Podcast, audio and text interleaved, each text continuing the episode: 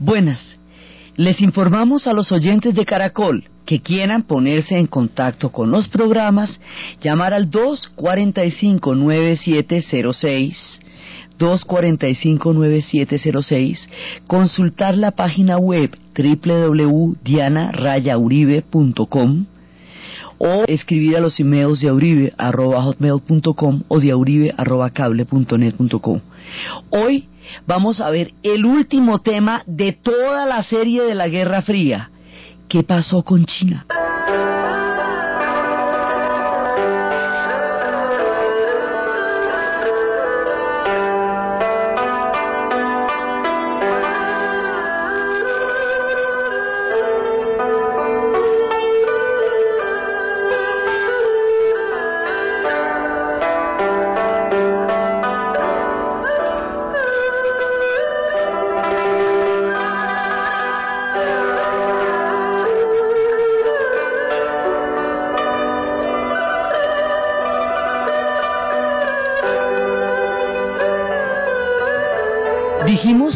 Que la Guerra Fría había empezado en Europa por la división de Alemania, que había llegado al Asia por la vía de la Revolución China y que llegaría a la América Latina por la vía de la Revolución Cubana. Una serie de conflusiones astrales dignas más del concepto general del Tao que maneja la sincronicidad, es decir, el encuentro de una serie de eventos simultáneamente en el cosmos, hacen posible el triunfo de la Revolución China en 1949. ¿Por qué decimos que una serie de eventos? Porque es que son cosas demasiado extraordinarias las que llegaron a fluir para que la revolución china triunfara. Por ejemplo, que los Estados Unidos se, inventaran la bomba atómica, que los alemanes hubieran caído en cuenta que Hitler estaba loco, que le hubieran eh, vendido una parte importante del proyecto a los Estados Unidos, que los Estados Unidos hubiera desarrollado el proyecto Manhattan, que este hubiera salido exitoso, que le echaran la bomba atómica a Japón, que Japón se rindiera incondicionalmente y que de esa manera se pudiera resolver de, en forma definitiva la guerra civil que durante 26 años había vivido China entre las fuerzas del Partido Comunista dirigido por Mao Zedong y las fuerzas del Partido Nacionalista llamado Kuomintang dirigido por Chiang Kai-shek.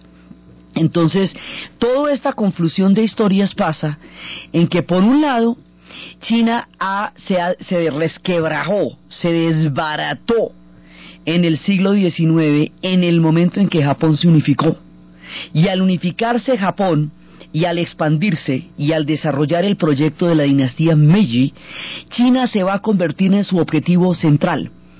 Hace tiempo que la estaba mordisqueando, hacia el siglo XIX le había quitado, a finales del siglo XIX le había quitado Corea, China había vivido la muerte de los mil pedazos, como llaman ellos a la fragmentación, por una antigua tortura de romper un cuerpo, cortarlo en mil pedazos sin matarlo, manteniéndolo vivo.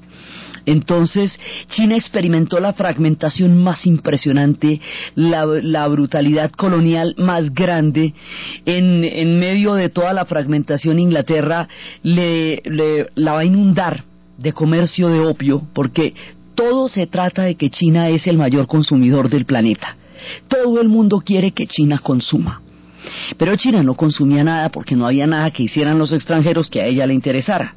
Por esa razón Inglaterra, durante el siglo XIX, cuando era la dueña del mundo, sembró una cantidad impresionante de opio en la China, en la India, y lo introdujo como contrabando a la China para hacer a la población adicta y luego, cuando la China le prohibió el contrabando de opio, Inglaterra le declaró la guerra a la China en lo que se conocerían como las guerras del opio, que era pelea de toche con guayaba, y en la cual la obligó a abrir los puertos. Al obligarla a abrir los puertos, obviamente China perdió, ¿no? Pero como 6 a 0, entonces al obligarla a abrir los puertos, la obligó a abrir el puerto de Shanghai, pero además le quitó Hong Kong.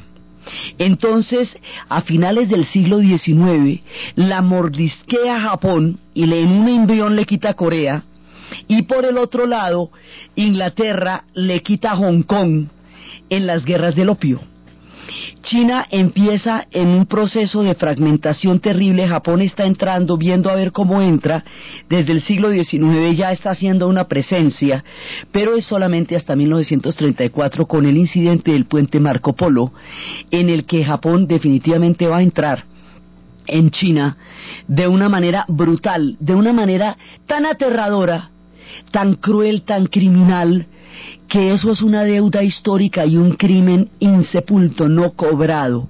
Las cosas que Japón le hizo a China desde el 36, ya oficialmente, y luego cuando les pone un emperador que es Puyi, el último emperador, el, como un títere, digamos, del gobierno japonés, apoyado en el hecho de que el hombre era manchú, y la Manchuria era un territorio en disputa, no era, no era la dinastía permanente de los chinos, aunque hubiera gobernado durante los últimos siglos. Entonces, Japón entra en una invasión absolutamente aterradora. China hoy, poderosa como es, le exige a Japón una disculpa por todos los horrores que le hizo durante la invasión. Japón aún no se disculpa y esto está pendiente. De esto seguiremos oyendo hablar porque ninguno de los dos cede, ni la Casa Imperial japonesa actualmente en el poder se disculpa ni China está dispuesta a ahorrarles esas disculpas. Mataron 400.000 personas en Nankín, hicieron el primer bombardeo sobre población civil en la historia en 1936 sobre Shanghái, experimentaron con seres humanos. Fue una cosa aterradora y ellos dos se odian, así que si usted no los puede distinguir, mejor se calla, porque es gravísimo confundirlos. Eh, se odian, pero en serio se odian. Mientras Japón invade la China, se está desarrollando la guerra civil entre el Partido Nacionalista, Kuomintang, que es el de Chiang Kai-shek, y entre el Partido Comunista, que es el de Mao Zedong. Esa guerra va a durar un montón de tiempo y es en el momento en que la bomba atómica lleva a Japón a la rendición incondicional en que Japón se retira de China. Las tropas japonesas en tierra, las tropas continentales, nunca fueron derrotadas. Derrotaron fue las tropas de las islas, esa media luna que habíamos visto que los Estados Unidos había armado isla por isla, Iwo Jima, Okinawa, todo hasta poder llegar lo más cerca a Tokio y poderlo bombardear. Ese pedazo de la guerra es el que pelean los norteamericanos, pero las tropas de tierra no fueron derrotadas. Japón se retira por la bomba atómica, no porque su ejército haya sido derrotado en combate en todo el territorio continental asiático que Japón invadió durante su expansión. Entonces, cuando la bomba atómica cae sobre Hiroshima y Nagasaki, Japón se rinde incondicionalmente.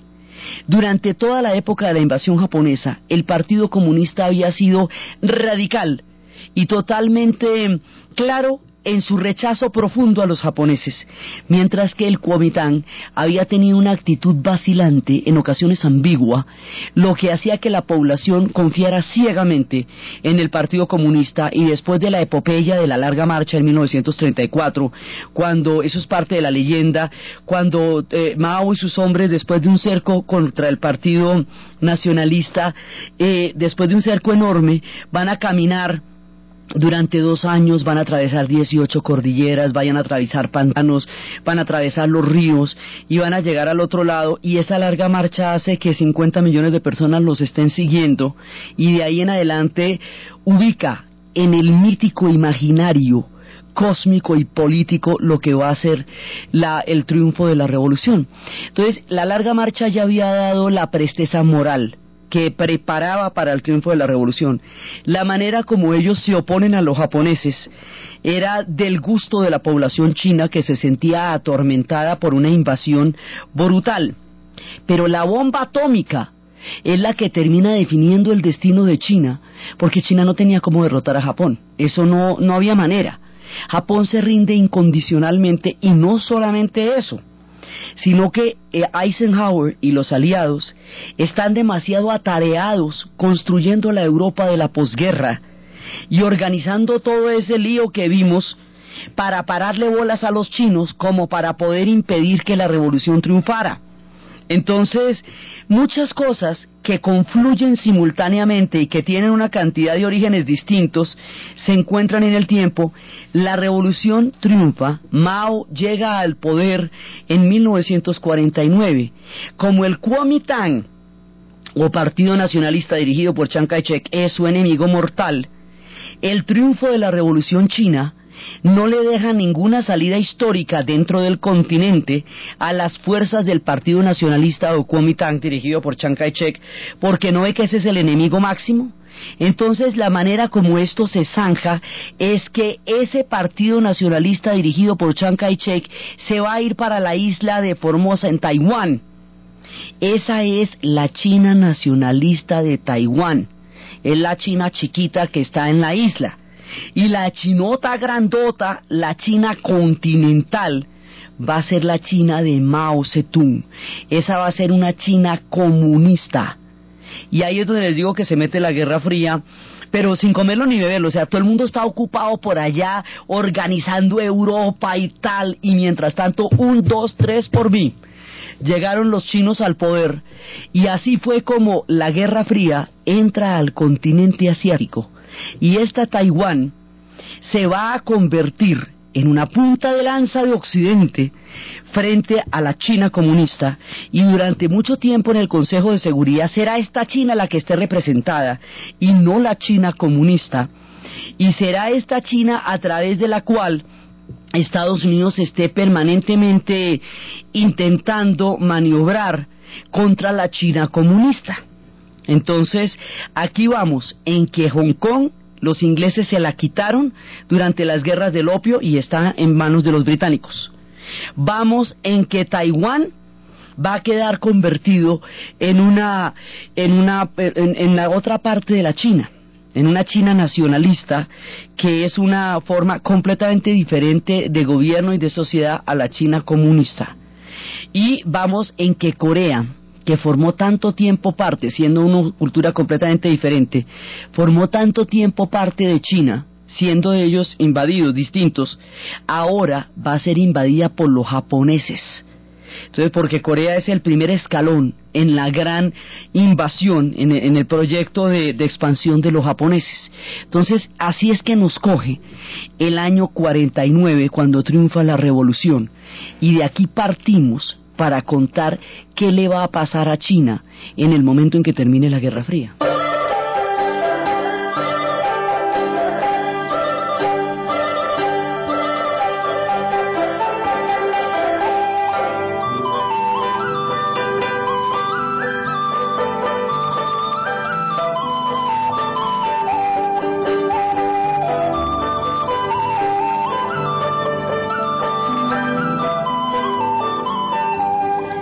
Como las cosas quedaron de esa manera en 1949 y el triunfo de la revolución está en su pleno apogeo, en ese entonces, por otro lado, habíamos visto que las tropas japonesas, al no haber sido derrotadas en tierra, creen los aliados que podría en un momento dado presentarse una rebelión por parte de los, de los ejércitos japoneses en, en el continente contra la rendición. Nosotros habíamos visto que eso no es posible, porque ellos pertenecen a una religión que se llama el shintoísmo, que tiene el culto al emperador y su carácter es divino. Y el emperador, si se había rendido, nadie iba de ninguna manera a oponerse a la voluntad del emperador. Pero, bueno, no estaban los aliados para entender sutilezas.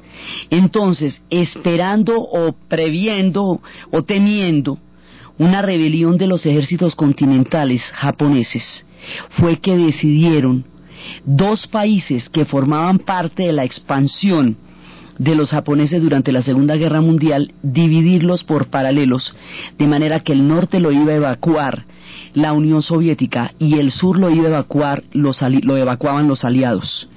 Así dividieron a Vietnam por el paralelo 17 y a Corea por el paralelo 38. O sea, esos repartos de esos pueblos son decisiones que se toman en la mesa sobre qué hacer con las tropas japonesas recién presentada el fin de la guerra. estos dos eh, divisiones que se supone que son temporales, que se supone que son un acto puramente protocolario para sacar un poco de tropas que todavía estaban allá y mire las horas y Corea todavía nada que se reunifica, esto va a dejar listas las primeras guerras de la posguerra. O sea, esto ya va a dejar ahí de una vez armado el tropel. Entonces, habíamos visto cómo estas dos divisiones, como ya la Guerra Fría se va, se va haciendo cada vez más fuerte, entonces hay un momento en que los comunistas quieren reunificar toda Corea alrededor del proyecto comunista desde el norte. Y los aliados quieren reunificar toda Corea alrededor de un proyecto capitalista desde el sur. Ambos proyectos son totalitarios pero ambos proyectos quieren una unión de Corea en torno a un sistema político porque fue eh, precisamente el botín de la Guerra Fría lo que se va a, a meter definitivamente en el destino de los coreanos. Entonces, en ese momento, cuando los comunistas cruzan el paralelo 38, es que habíamos visto que se daba la guerra de Corea. Y la guerra de Corea, hasta el momento, era un problema entre los Estados Unidos y la Unión Soviética en plena Guerra Fría. Pero los chinos anuncian que este puente que atraviesa el río Yalu, que es la frontera de China con Corea, hoy Corea del Norte, ese puente de ninguna manera lo pueden cruzar, porque si lo cruzan, las tienen, tan las tienen con ellos. Advertidos quedaron, pues cruzan el, el río Yalu y al cruzar el río Yalu, China dijo, bueno, advertido, ¿no es cierto? Y se va a China con todo, millón de hombres que pone ahí y China se mete en la guerra de Corea. China empieza a abastecer a Corea del Norte y por la vía de esta intervención Corea del Norte termina eventualmente convirtiéndose en un estado tapón a través del cual China se asegura una especie de colchón de seguridad frente a la Corea del Sur, que ya es la presencia de los aliados, siendo China comunista. ¿Cómo les parece? O sea, a China le salió, le salió muy bien esa jugada. A los coreanos no les salió chévere. Los coreanos quedaron despedazados, perdieron tres millones de personas en esa guerra y su país aún está dividido y un cadáver insepulto de la Guerra Fría sigue haciendo ruido en los arsenales atómicos, como le dicen a los poltergeist o fantasmas ruidosos que hacen toda clase de escándalos en las cocinas o en los techos. Esta Corea, rezago de la Guerra Fría, es lo que está dando la lora que está dando. Pero el origen es toda esta confusión de factores entre una China que estaba tranquila, sana en lo suyo, pero que advirtió que no atravesaran el río Yalu, y una disputa que estaban teniendo los, los Estados Unidos y la Unión Soviética en torno a la división del paralelo 38 de Corea, que se había originado por la, por la evacuación de las tropas japonesas después de terminada la guerra. Ese, digamos, es el nudo de donde se va a armar el lío que hoy por hoy todavía genera un nivel de tensión alto, porque ya la volvieron a sentar en la mesa, pero todavía nadie garantiza que la tengan mansita lo suficiente como para que renuncie a los arsenales nucleares. Entonces, aquí va entrando nuestra historia, el papel que juega Corea dentro de todo el espectro de la Guerra Fría.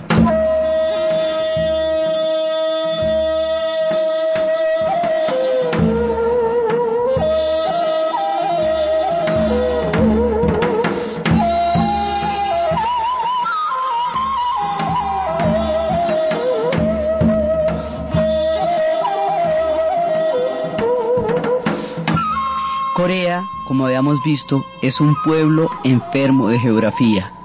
Limita con China, Japón y Rusia. Y los pueblos enfermos de geografía pueden enfermarse aún más gravemente de geopolítica, que es cuando les cae encima un orden mundial. Y eso fue lo que le pasó a Corea, su eterna enfermedad de geografía, que la hace un pueblo ancestral distinto a los chinos. Su música, estábamos escuchando, es distinta, es totalmente distinta. Eso es otra cultura, otra cosa pero como está bajo la influencia de la gran China, nunca pudo escapar a su influjo y en el momento en que levantó la cabeza, pim, pasaron los japoneses y luego se acabó la guerra, la guerra con la Segunda Guerra Mundial y un, dos, tres los aliados. Corea no ha tenido chance en la historia, ha hecho lo que ha podido, pero no ha tenido chance. Entonces Corea del Norte se convierte en un proyecto comunista militar alrededor de la figura y del culto a la personalidad de un hombre llamado Kim Il-sung. Actualmente su hijo es el que está en el poder como una dinastía de estos líderes. Entonces ahí es que Corea queda armada hasta los dientes por la guerra que se va a formar allá y más adelante con la caída del comunismo Corea va a perder muchísimo apoyo económico y va a quedar, Corea del Norte, va a quedar en una situación de hambre, pero con unos arsenales durísimos. Entonces lo que tiene es unos dientes largos y filosos, pero no tiene con qué comer. Es un gigante, digamos, es un pueblo con el estómago vacío, famélico, pero con unos dientes enormes. Entonces lo único que puede hacer es montarla, amenazar y dar lora, no más porque de resto no tiene con qué comer, su único alimento es la China comunista desde el momento de este relato. China a través del puente del río Yalu le manda petróleo, le manda carbón, le manda comida y se ha ocupado de mantenerla porque le conviene tener un colchón que la aísle de toda la política norteamericana que se hace increíblemente fuerte en Corea del Sur. Entonces, por eso es que aún hoy día China dice, de Corea me ocupo yo, de Corea del Norte me ocupo yo, déjeme que yo soy la que lidio con ella, porque finalmente, si China llegara a asfixiarla, ella desaparecería. Por eso hoy día China tiene la idea de presionarla lo suficiente como para persuadirla de que dé una lora atómica, pero no tanto como para que se desintegre, porque una eclosión fronteriza de norcoreanos entrando a la China tal vez no la necesitan ellos. Les, sale más barato mantenerla que, que tenerla en una situación crítica y menos aún que en una crisis demasiado grave los Estados Unidos intervinieran y se les aparecieran a los chinos en la frontera del Yalu, no faltaba más.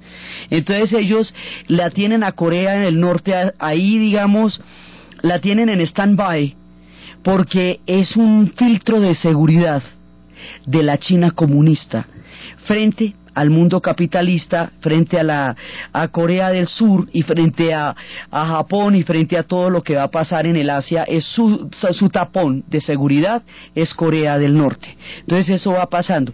Esta guerra de Corea dura de 1951 a 1953, para que nos hayamos ubicando en el relato. Entonces ya vamos viendo qué está haciendo Hong Kong, es de los ingleses. Estamos viendo qué está haciendo Taiwán, es capitalista. Estamos viendo qué está haciendo Corea, la están repartiendo. Y China desarrolla su revolución. China promete llevar la revolución a todas partes, a todos los rincones de, del reino, del imperio, del país o de la República Popular.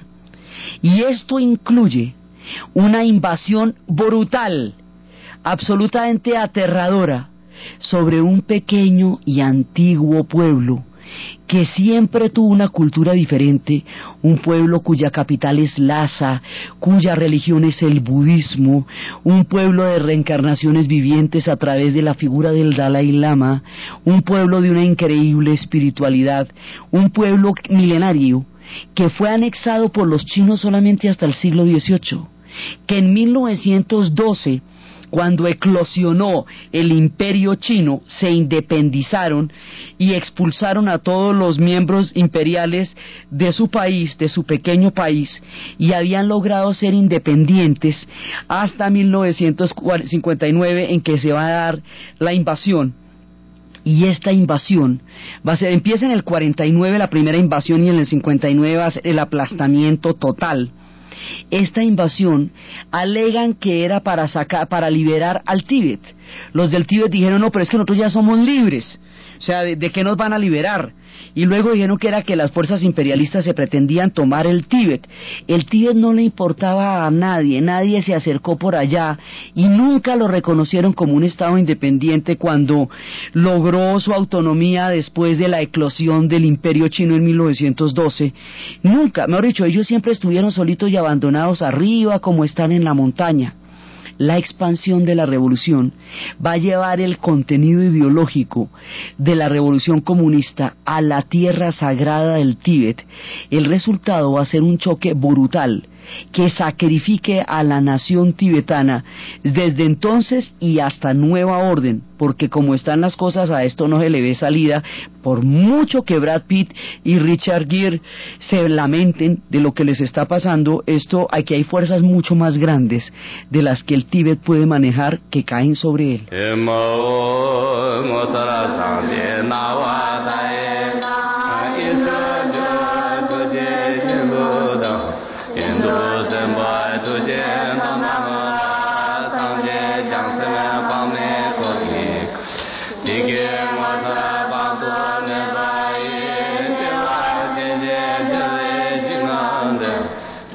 La invasión a Tíbet, a estas oraciones y a estas campanas, es un ataque a la religión, porque el proyecto comunista es un proyecto antirreligioso. Esta gente es budista. Entonces hay una primera fase del ataque que es la invasión. Pero luego, más tarde, cuando va a haber un levantamiento gigantesco y cuando empiezan con la idea de, con el chisme de que van a arrestar al Dalai Lama, es cuando el Dalai Lama huye hacia la India y cuando huye hacia la India, el Dalai Lama es la reencarnación divina que inspira la espiritualidad de Lhasa. Toda la obra de Lobsang Rampa cuenta las historias de Lhasa para los que quieran seguir el tema antecado y los jacks y todas esas historias. Entonces el Dalai Lama huye y desde entonces va por el mundo contando el mensaje de una espiritualidad y haciendo visible el martirio de su pueblo pero la situación de Tíbet se mantiene idéntica desde estas épocas. Tíbet quedó absorbido por la revolución comunista china y no hubo manera de que nadie lo defendiera ni que él pudiera pues, repeler semejante ataque. El Dalai Lama es el testimonio viviente de esta historia y es el que permite que el mundo no olvide que Tíbet, de todas maneras, es una nación prisionera, porque es un estado teológico, religioso, espiritual, metido dentro de un proyecto que en ese momento era comunista, ahorita que no es comunista, es globalizante y es Han, tampoco sirve siguen siendo comunistas, pero digamos ya no lo son tan doctrinariamente como lo eran, lo cual no le hace ninguna diferencia al Tíbet porque están recuperando todos los antiguos pedazos del imperio, así que tampoco piensan soltarlo. Tíbet es uno de los sacrificados en esta historia porque tanto el orden vigente durante la Guerra Fría como la situación de China en la posguerra fría incluyen al Tíbet dentro del proyecto de expansión de este gigante asiático. Así que el Tíbet marca entonces como ahora.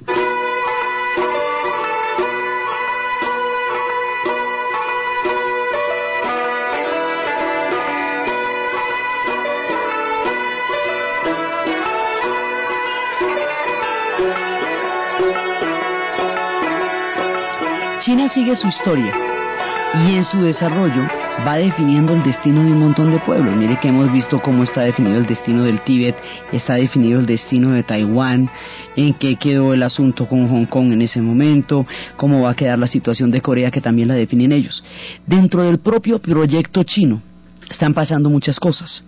China tiene una particularidad, como tiene un influjo civilizador tan poderoso, tan grande, ellos no pueden aceptar una influencia sin transformarla y chinizarla. De la misma manera que todas las civilizaciones y los pueblos que estuvieron alrededor de ellos, ellos los absorbieron y los vivieron parte de la cultura china. Ellos, por un lado, hicieron la muralla para impedir que los bárbaros entraran, pero por otro lado, con las tribus que estaban alrededor, ellos les mandaban unas princesas absolutamente preciosas que se casaban no con el jefe de la tribu, sino con el hijo de manera que al contagiarlo de su sutileza y de su manera casi imperceptible de caminar, la siguiente generación ya era china. Entonces todo lo traducen a sus mismos términos para poderlo asimilar. De esa manera, cuando llega el comunismo, cuando Mao entra en contacto con las ideas comunistas al mismo tiempo que lo va a hacer eh, en Vietnam, al mismo tiempo que lo va a hacer Ho Chi Minh. Son dos proyectos eh, que en un momento dado se encuentran en el tiempo. la llegada de estos, dos, de estos dos hombres al contacto con las ideas comunistas. Se ponen a pensar que la idea es buena, pero es que hay un problema. En China no hay obreros, eso no es una sociedad industrial, es una sociedad campesina. Entonces traducen todo el esquema del marxismo al campesinado y lo van a chinizar de tal manera, Mao va a hacer lo siguiente. El confucianismo era un orden histórico que duró 1500 años en la China y que consistía en una serie de círculos de deberes y de responsabilidades entre el soberano y el súbdito, entre los hombres y las mujeres, entre los mayores y los menores, de manera tal que todo el mundo estaba entrelazado como un gran piñón, como un engranaje que funcionaba en la medida en que cada uno hiciera lo que tenía que hacer cuando tenía que hacerlo. Entonces era un orden colectivo. Los chinos son colectivos de pensamiento. En, el confucianismo cada uno tenía un lugar en el mundo, unas reglas del juego, si usted era mujer o hombre, hermana mayor o menor, de la familia paterna o materna, su comportamiento tenía que ser de una manera o de otra. Ellos no tienen crisis de identidad porque nacen perfectamente notificados de quiénes son.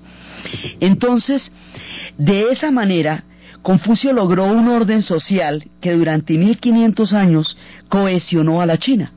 Cuando ese orden histórico se resquebraja, en el siglo XIX y Japón se fortalece, se industrializa y se militariza. Inglaterra y Francia están en plena aventura colonial. Cuando todo eso pasa, China naufraga entre los poderes que la están rodeando. Sus rebeliones la debilitan a uno más. La rebelión Taipei produjo 20 millones de muertos y no logró darle un destino nuevo a China. La rebelión de los Boxers lo que hizo fue dar papaya para una invasión militar a la China y mostrar a Charlton Heston y a la pobre Ingrid Bergman en su película de la posada de la séptima felicidad cruzando la frontera con 30 huerfanitos. Entonces lo que dio fue el pretexto para que todo el mundo invadiera militarmente a la China y la sometiera a lo que ellos llaman la muerte de los mil pedazos, que es una tortura en la cual un cuerpo se rompe en mil pedazos cuando todavía está vivo. Entonces, China pierde el rumbo de la historia durante más o menos un siglo, desde la mitad del siglo XIX hasta toda la mitad del siglo XX. Lo que va a hacer el comunismo es restaurar el orden colectivo de los chinos soberano, sino alrededor del gran timonel, y Mao Zedong adquiere un carácter de divinidad ideológica y el culto a su personalidad va a ser omnipresente y todo el mundo va a estar alrededor del gran timonel y el esquema de comités va a reemplazar los círculos de correspondencias que existían dentro del confucianismo. Y como las mujeres en el confucianismo estaban muy sometidas por la venda de los pies, que hacía que por un antiguo concepto de la sensualidad, los pies pequeños fueran más sensuales, entonces las vendaban. Cada pueblo tiene la sensualidad en un sitio distinto. Los japoneses lo tienen en el cuello, los chinos en los pies. Eso varía de una civilización a otra. Eso hizo que las mujeres durante muchísimo tiempo fueran sometidas y no pudieran ni caminar. Mao las libera, las pone a trabajar, las libera del, poder de la suegra y les da un poder de adquisición económica que hace que mantengan a la suegra y la suegra ya no se las pueda montar. Entonces las declara la mitad del cielo. Dice que como los hijos son, los chinos son reinos del cielo, son los hijos del cielo, la revolución la, eh, eh, necesita a las mujeres porque necesita la mitad del cielo, por eso ellas van a ser unas partidarias absolutamente incondicionales de la revolución, porque la revolución les va a dar una serie de oportunidades que no tenían dentro de los esquemas ancestrales que involucraban un altísimo nivel de servidumbre. Entonces, él va reconstruyendo históricamente ese imaginario colectivo y esa fuerza estructural que los chinos tuvieron durante 1500 años. Eso va a ser la revolución. No necesita industrializarse porque lo que tiene gente les pone ese oficio. Entonces todos van a sacar acero, todos van a construir presas, la economía crece a toda porque como no había nada, pues cualquier cosa es cariño. lo que él cogió era un pantanero. Entonces va, va sacando a un pueblo, le da restaurando la dignidad histórica, trabaja duro y vive con frugalidad, les decía, y va formando otra vez este gigante y le va dando por primera vez, después de más de siglo y medio de estar a la deriva en las fuerzas del mundo, les va a dar por primera vez hacia la segunda mitad del siglo XX un lugar en la historia.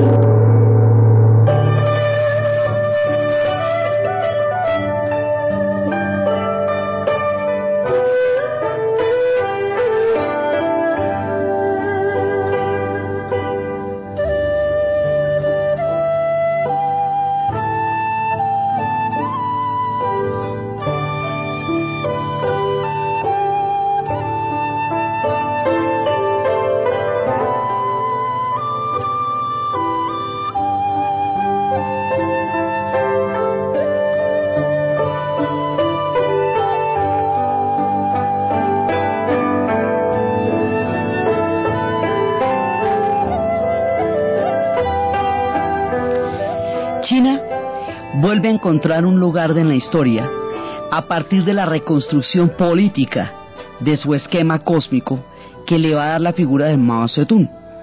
Y esa es la manera como ellos van a desarrollarse durante los 50, durante los 60, durante los 70 y van a tener graves enfrentamientos con la Unión Soviética en la mitad del camino, como habíamos visto, por un problema fronterizo que por el carácter ideológico que tienen ambas revoluciones lo van a convertir en una disputa ideológica chino-soviética y unos se van a llamar el social imperialismo y los otros se van a llamar el maoísmo. Y bueno, esto que en realidad es una asquerosa disputa por la frontera y es un problema de poder entre los dos imperios con el carácter superideológico de la Guerra Fría, lo van a convertir en un elemento de análisis revolucionario, contrarrevolucionario, revisionista, social, imperialista y toda esa cantidad de esdrújulas que la Guerra Fría le añadió a la historia de la vida cotidiana, razón por la cual la gente se cascaba, tanto en Indonesia como en la nacional, por marxistas o por maoístas, cuando aquello lo que estaban definiendo era los recursos de la frontera. Entonces, resulta que van a tener su divergencia con la Unión Soviética y van a tener un fenómeno que se va a llamar la revolución cultural. Y la revolución cultural es muy importante entenderla para poder imaginar por qué se dieron los trágicos y aterradores sucesos de Tiananmen. No se puede entender lo que pasó en Tiananmen sin entender qué fue la revolución cultural. La revolución cultural es uno de los hechos más controvertidos de la historia china. Una vez que la China tiene su rumbo, que ha redefinido su sociedad, que encontró una salida de la dignidad, trabaja duro y vive con frugalidad, le decía Mao a su pueblo, a todo el mundo lo visto de azul, todo el mundo de azul, pero todo el mundo vestido. A todo el mundo le puso a comer arroz, todo el mundo arroz, pero todo el mundo comía, ¿no? Y que antes no comían muchísima gente, erradicó el problema del opio, bueno, mediante el método de erradicar a los que, a los que consumían opio, o sea, a lo bestia. Pero le dio a China una cantidad de elementos para retomar en la historia su rumbo. Y lo hizo de una manera en la cual ellos pudieron seguir adelante, o sea, volvieron otra vez a pararse sobre sus pies y a echar para adelante. Pero en la mitad del camino, hacia los años 60, ya en el 66, empiezan a tener problemas económicos muy graves porque esta idea de la manufactura, de esa idea de que ellos hacían todo con sus propias manos, funciona como sociedad, funciona para mantener a todo el mundo ocupado, para darle un sentido de, la vida, para dar pertenencia, para dar un, para fortalecer el colectivo, para darle rumbo a su historia. Para todo eso sirve pero no sirve a nivel de productividad. O sea, aquí hay una paradoja que se les presenta a ellos que hoy el mundo todavía no ha resuelto. Si usted le pone oficio a todo el mundo, eso no es rentable. Y si usted no le pone oficio a la gente, ¿qué va a hacer con todo el mundo que no, que no tiene oficio? ¿Qué es lo que pasa ahora? Ahora hay una cantidad de exclusiones laborales que está dejando ejércitos enteros de gente sin sentido y sin trabajo, porque lo que es productivo es sacarlos. Entonces, resulta que ese dilema que hoy enfrenta el mundo, que es el dilema de la, globalización, que es el dilema del, del millón, lo enfrenta tempranamente China frente al modelo de esta colectividad que hace todo con sus manos y los resultados de productividad frente a Occidente. Acuérdese que el modelo comunista cayó por un problema económico fundamentalmente. Entonces ellos empiezan a tener este problema aquí. Y lo que va a hacer Mao es responder a, le dice, una parte del partido le dice, bueno, usted tiene un problema de productividad, China tiene un problema de productividad que no podemos desconocer. ¿Cuál es la respuesta económica que usted le va a dar a la crisis que en este momento tenemos? Muy bonita su figura, muy chévere su ideología, muy divino, los chinos todos azulitos, todos sensacionales. Pero esto para poderse sostener tiene que ser económicamente viable. ¿Usted qué ha pensado con eso? Mao no había pensado nada con eso. Su proyecto era de sociedad, era de ideología, era de política, pero no, no, no tenía un proyecto económico que pudiera responder a la pregunta que se le está haciendo. Entonces lo va a responder de una manera ideológica. Y la manera ideológica es descargar sobre la juventud lo que se va a conocer como la revolución cultural. Él dice que la juventud tiene que renovar la revolución, les da vacaciones a los estudiantes, dice que nazcan 100 escuelas, los estudiantes empiezan a ideologizarse alrededor de la figura del libro rojo de Mao y empiezan a, hacer una, un juicio histórico al rumbo que hasta ese momento había tomado la revolución china y empiezan a pasar una cantidad de procesos y de juicios que son de dramáticos a una escala gigantesca. Entonces, la revolución cultural tiene varias maneras de verse, los hechos y los ecos. El mundo verá en la revolución cultural una inspiración, verá un pueblo capaz de autocriticarse, cosa que además generaría en el mundo entero los comités de crítica y autocrítica compañero, que era donde la gente se sentaba a darse por la cabeza, ¿sí? También genera los dacibaos, que eran los sitios donde, los afiches donde se hacían críticas a la manera como una persona estaba llevando las cosas. El mundo ve la revolución cultural como una maravilla, y esto va a influir en lo que se llamará la nueva izquierda y desde Daniel Convendi en París en adelante todo el mundo toma el influjo de la revolución cultural y el libro rojo y el maoísmo se convierte en una tendencia política eh, hacia finales del siglo XX que entra a competir con el trotskismo, que es la parte del profeta en el exilio que era Trotsky, y con el estalinismo que seguía siendo, digamos, eh, la base de la revolución bolchevique.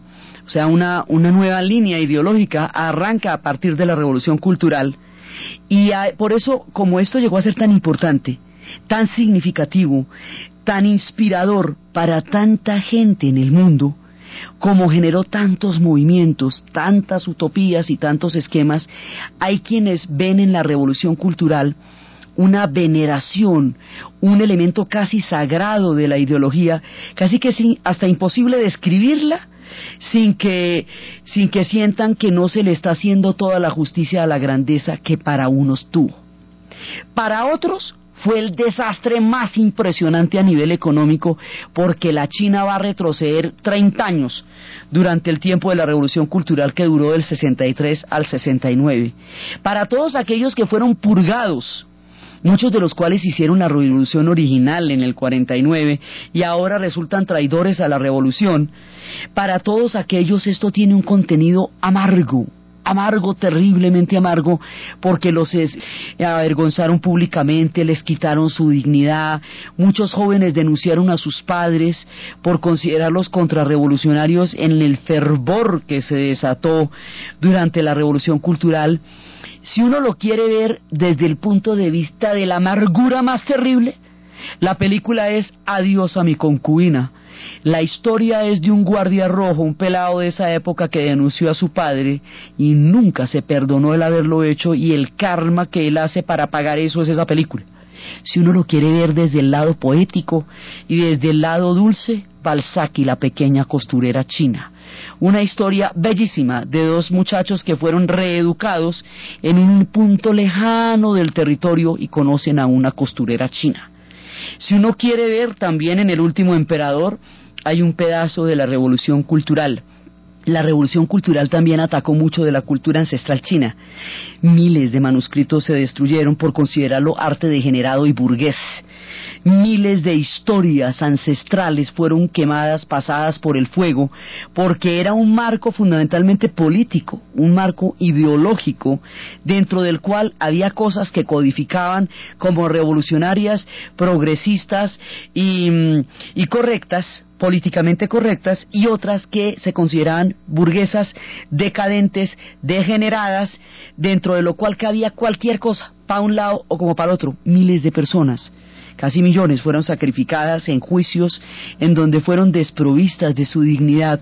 Y como muchos de ellos fueron mayores, ancianos que habían protagonizado la misma revolución, incluso gente que había estado en la larga marcha, que ahora en un cambio de los vientos resultaban traidores cuando le han entregado toda su vida a la revolución a, la, a la revolución y a Mao no podían entender este giro ideológico que lo situaba al otro lado del honor cuando su vida estaba totalmente comprometida con la revolución, tanto como lo estaban ahora estos jóvenes que venían de la nada a juzgarlos y a quitarles su dignidad en un país donde la ancianidad es el mayor valor, porque allá los ancianos son seres del crepúsculo, aquellos que están en el atardecer de la vida y que han invertido toda su vida en ser sabios y llegan finalmente al punto de la sabiduría. La cadena que une la vida con la muerte son los ancianos. Entonces, la, estos jóvenes desafiando a los antiguos ancianos, instigados por Mao con el libro rojo, son para ellos algo inadmisible. Por eso esto es un hecho tan controvertido. Hay gente que habla de ella como un hecatombe cultural por la cantidad de cosas que se perdieron en estas purgas. Hay gente que habla de ella como una hecatombe humana por el dolor que produjo a tantas personas. Hay gente que habla de ella como una inspiración histórica de proporciones épicas aún no consideradas. Hay gente que habla de ella como un episodio muy amargo.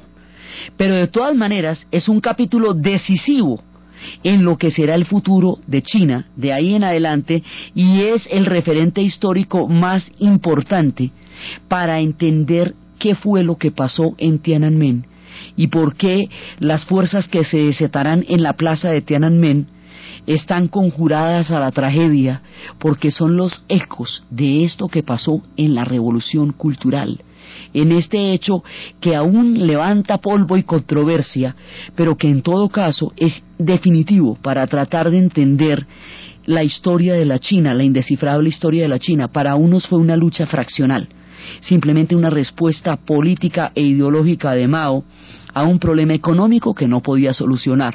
Entonces creó, como decir, un, un, gran movimiento que en torno a la discusión política y a la extrema politización de la vida cotidiana resolvía un debate que en lo económico no podía solucionar durante estos años él primó, pero después la historia le va a dar la vuelta y va a quedar casi como un pie de página dentro de todos los increíbles esquemas y los movimientos contradictorios, brutales y abruptos que manejan la compleja historia de la China.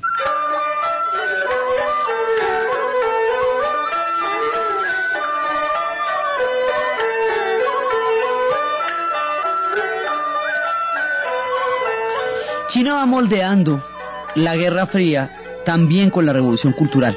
La Revolución Cultural, como la Guerra Fría es un hecho ideológico también, esto le va a dar una, un carácter muchísimo más politizado a la Guerra Fría, todo lo que significa los ecos provenientes de la revolución cultural y su influencia en el mundo, que tendrá también mucho que ver con la formación de una nueva izquierda que tendrá otros íconos distintos.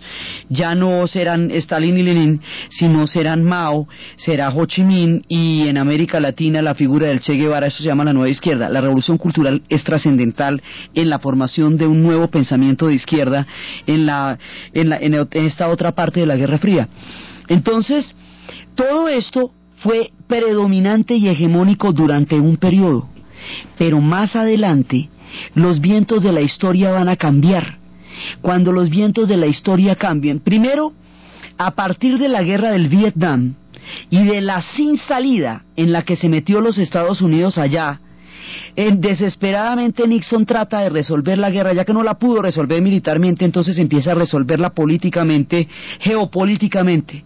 Y es entonces cuando se amista con Mao, cuando los Estados Unidos regresan a tener relaciones con Mao, cuando Nixon visita a Mao en el 70 y sale la famosa caricatura de una botellita de Coca-Cola con la pinta de Mao y el gorrito, ahí Taiwancita sale del Consejo de Seguridad, ya había cumplido su función y Chinota Grandota va a formar parte de, permanente del, del Consejo de Seguridad con derecho al veto y entra por la puerta grande a relacionarse con los Estados Unidos y desde ahí todo el mundo le está haciendo ojitos a lo que siempre han querido del China, el mercado del país más grande del mundo. Cualquier cosita que les antoje a ellos, un chiclecito, un dulcecito, es una industria colosal y desde ahí le están haciendo ojitos.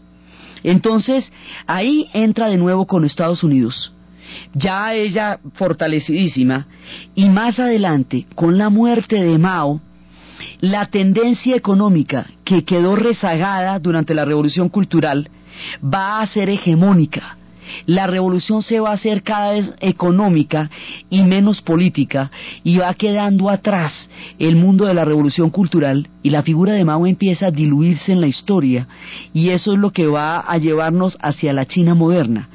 Ese proceso, lo que va a pasar lo que tiene que ver eso con la Guerra Fría y cómo las fuerzas de la historia se desatan de una manera dramática y terrible en la plaza de Tiananmen, donde el estudiante estaba parado frente a los tanques que le pasaron por encima en una imagen que el mundo nunca olvidará, es lo que vamos a ver en el siguiente programa.